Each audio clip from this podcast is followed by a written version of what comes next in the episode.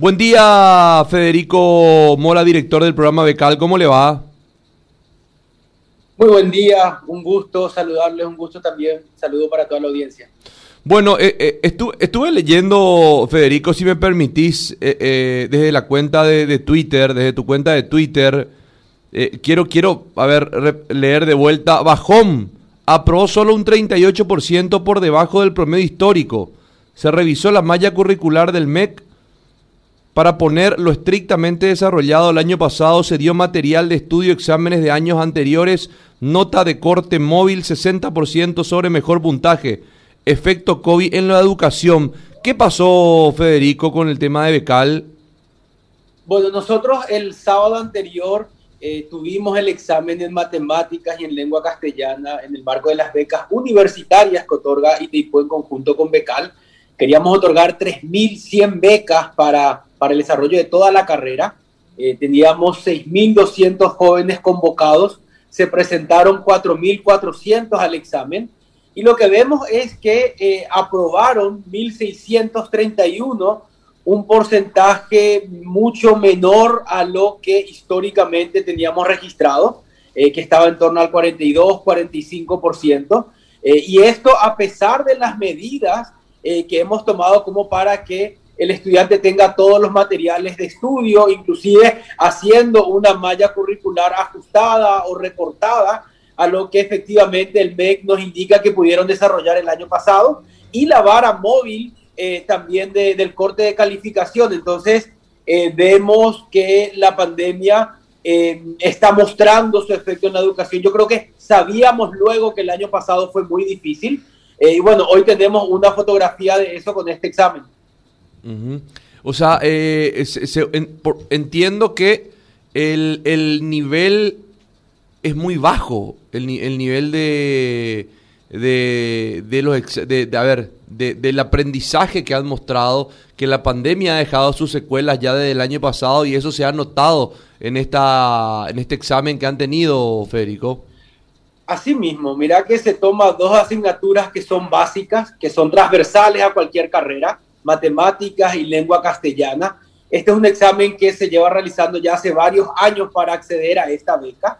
Y como te decía, lo que encontramos es que el porcentaje de aprobados es especialmente bajo en este año. Eh, y, por cinco o seis puntos porcentuales respecto a un histórico de años anteriores.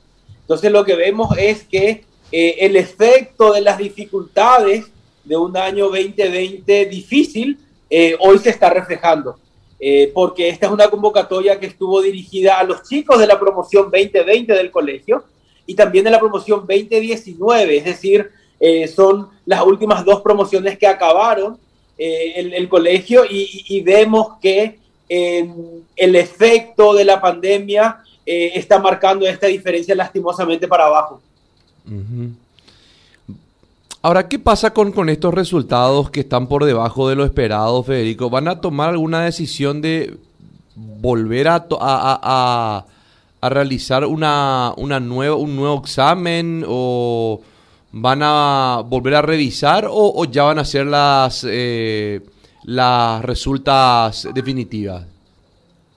Bueno, en principio el objetivo nuestro es no eh, tocar la vara de resultados porque esto lo que haría es extender nada más eh, un nivel de rendimiento al ámbito universitario. Estos son jóvenes que van a la universidad ahora, entonces no consideramos una opción bajar la vara eh, porque eso implicaría trasladar, digamos, esta dificultad a dificultades que van a tener en la universidad. Lo que sí queremos hacer un análisis más detallado, por ejemplo, saber si el efecto es mayor en zonas rurales frente a zonas urbanas, o cómo se dio el desempeño según departamento de origen del postulante. Eh, el examen se hizo en cinco sedes a nivel nacional, entonces hay mucho que analizar todavía y por supuesto queremos hacerlo con ITIPU y con el MEC. Federico, te saluda Blas. Ante esta situación que estás detallando y la imposibilidad de bajar la vara como requisito para poder acceder a estas becas, ¿no se descarta la posibilidad de dejar todo esto sin efecto y hacer un nuevo llamamiento? No, sin efecto, sin duda que no. Eh, aquellos 1.600 jóvenes eh, que superaron el examen deben avanzar con el proceso. eh, y van ahora a la evaluación socioeconómica, que es la visita en sus hogares. Eh, en todo caso, veremos qué oportunidad podemos brindar nuevamente a aquellos que no pudieron alcanzar la meta, sabiendo que el 50% de las becas en este momento quedan disponibles. entonces, son, serían procesos diferentes, pero sin duda que aquellos que aprobaron van a avanzar ya inmediatamente con los siguientes pasos. ¿Cómo se entiende que algunos puedan aprobar en estas condiciones virtuales y otros no, Federico? Bueno, es que también yo creo que eh, es evidente que, eh, y esto ya previo a la pandemia, tenemos, yo creo que varios sistemas dentro del sistema educativo. Están aquellas instituciones que tienen mejores condiciones, que tienen mejor rendimiento, que tienen mejor infraestructura, eh, que tal vez el perfil del estudiante también en condiciones socioeconómicas son más favorables y que tal vez puede sortear mejor todas las dificultades propias de la pandemia en términos de conectividad, en términos de dispositivos, ya sea computadora, celular, etcétera. Entonces lo que vemos es que la brecha educativa se amplía con la pandemia eh, y, bueno, genera este tipo de resultados. Ahora, eh, sí también como un dato importante, nadie logró el puntaje máximo eh, y son solamente dos estudiantes eh, los que tuvieron el mayor puntaje, que fue de 37 sobre 40 preguntas.